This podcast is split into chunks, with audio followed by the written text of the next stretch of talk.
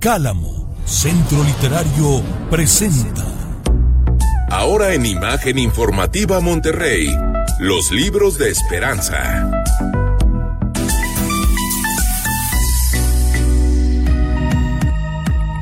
Esperanza Buenrostro con nosotros como todos los martes. Qué gusto tenerte por acá. Esperanza, buenas noches. Buenas noches, José Luis. ¿Cómo estás? Libros, autores, grandes libros, grandes autores. ¿De quién nos platicas hoy? Hoy vamos a hablar con Silvia Sherem. Ella es una periodista y es escritora que yo creo que ya la tenemos en la línea. Fíjate que yo ya había hablado de ella, ¿eh? Sí. Reseñé aquí Esperanza Iris, una novela sobre la reina de la opereta en México maravilloso. Eh, buenas noches, Silvia, ¿ya la tenemos en la línea? Ya aquí estoy. Muy buenas noches, Hola. Esperanza. Muy buenas noches y gracias por tenerme con ustedes. Al contrario, Silvia, bienvenida. Fíjate que, que quise reseñar este libro porque es un libro que reúne la historia de seis, seis personas que en un instante su vida dio un giro de 180 grados. Son testimoniales que nos dicen la forma en que una persona puede enfrentar una situación extrema y son capaces de seguir adelante. Son personas que simplemente no se rindieron. Silvia, ¿cómo llegas a decidir contar estas historias y cómo es que haces este proceso de selección? Porque son solo seis historias. Cuando en diciembre, fíjate que en diciembre, tres meses antes de la pandemia, me reuní con mi editor, con David García Escamilla, y me dijo, ¿y ahora qué vas a escribir? Teníamos ya publicadas las 100 rebanadas de sabiduría empresarial, que era el pensamiento de Lorenzo Servitje, el dueño de Bimbo, cernido en 100 consejos para cualquier emprendedor. Teníamos ya este libro de Esperanza Iris, que es una historia novelada, pero totalmente fincada en la realidad, sobre eh, el segundo atentado más insólito, el segundo atentado en un vuelo de aviación, en un vuelo que iba de Oaxaca, de México a Oaxaca en 1952, una bomba que puso en el aire el segundo esposo, el tercer esposo de Esperanza Iris, y pues toda esta historia criminal y terrible que todo le salió mal. Y bueno, me dijo David, ¿y ahora qué vas a hacer? Y le dije, un libro de crónicas. Yo sabía bien que quería meter la crónica, trabajarla, volverla a escribir de Karen Michan, que había sobrevivido al tsunami asiático. Y sabía, sabía muy bien que quería eh, Silvia.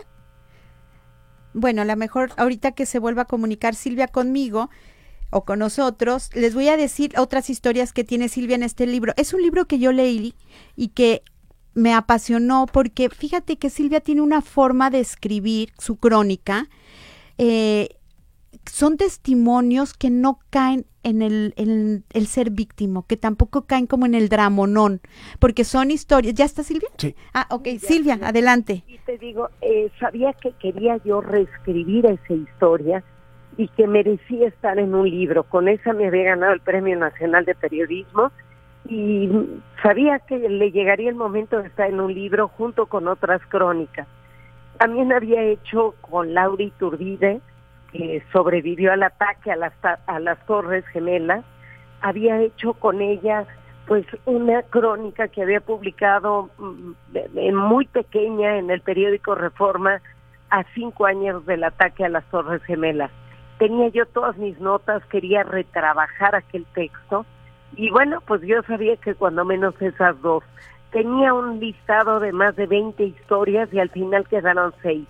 Karen sobreviviendo a la- al tsunami en Asia, Laura sobreviviendo al ataque a las Torres Gemelas, Fritz Thompson que le cae un coche encima, lo deja cuadripléjico y logra eh, revertir su situación al grado que hoy camina y que ha logrado verdaderamente darle vuelta a la vida.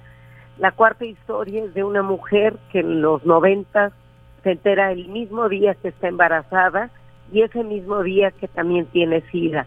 Los médicos le dicen que ella va a morir y que el bebé va a morir y que más valía que abortara para que pudiera prolongar un poco su vida. Se resiste a hacerlo, logra entrar a un protocolo de investigación, su bebé es el primero en Latinoamérica, el quinto en el mundo, que nace sano de una madre enferma.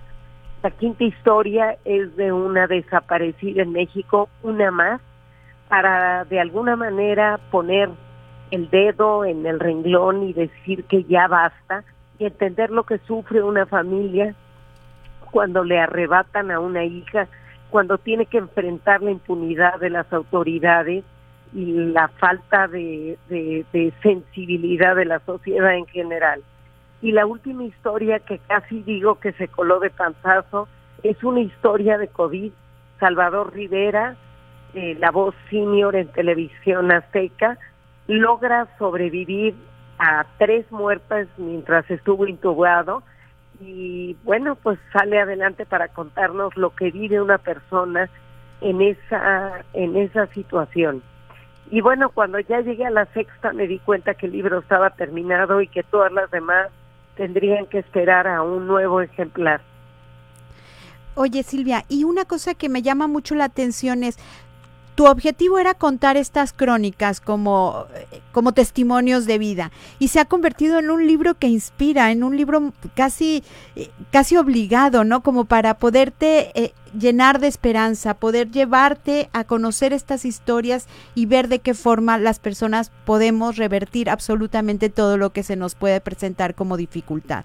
Fíjate que a mí me sorprende mucho que un libro que pues que tenía la pretensión de escribir crónicas periodísticas y narrarlas bien, hacerlas muy literarias, muy completas, muy profundas, se haya ya reeditado siete u ocho veces desde hace unos meses y que haya ganado ya un premio internacional justo como lo que dices, como un libro inspirador. Generalmente yo rehuyo a los libros de autoayuda, pero para mi enorme sorpresa, un libro como este se ha convertido, y me lo dicen en todos los clubes de lectura, que me dicen, no puedo soltar el libro, eh, quiero leer más, estoy impactada, se han vuelto cercanos estos personajes para mí.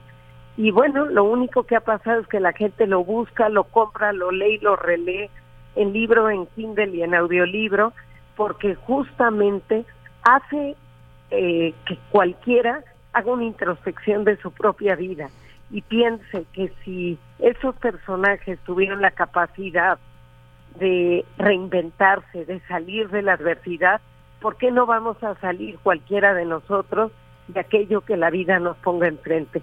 Así es que sí, sin imaginarlo, un libro de crónicas periodísticas se ha convertido en un libro que inspira, en un libro de esperanza. Ándale, qué bien. Pues muchísimas gracias Silvia por estar con nosotros. Les recuerdo, ese instante se llama el libro de Silvia, Silvia Sherem. Consíganlo, de verdad no se van a arrepentir. Son editado por Aguilar, Por, Penguin Random House. Exactamente. Gracias Silvia. Una gran lección. Gracias a ustedes, gracias por la entrevista. Al contrario, gracias Silvia, gusto en saludarte. Ándale, un libro de esperanza. Es un libro de esperanza para los libros de esperanza, literal. Qué, gusto tenerte por acá, muchas gracias. Muchas gracias José Luis, nos vemos el próximo martes. Aquí nos vemos, seguimos con más.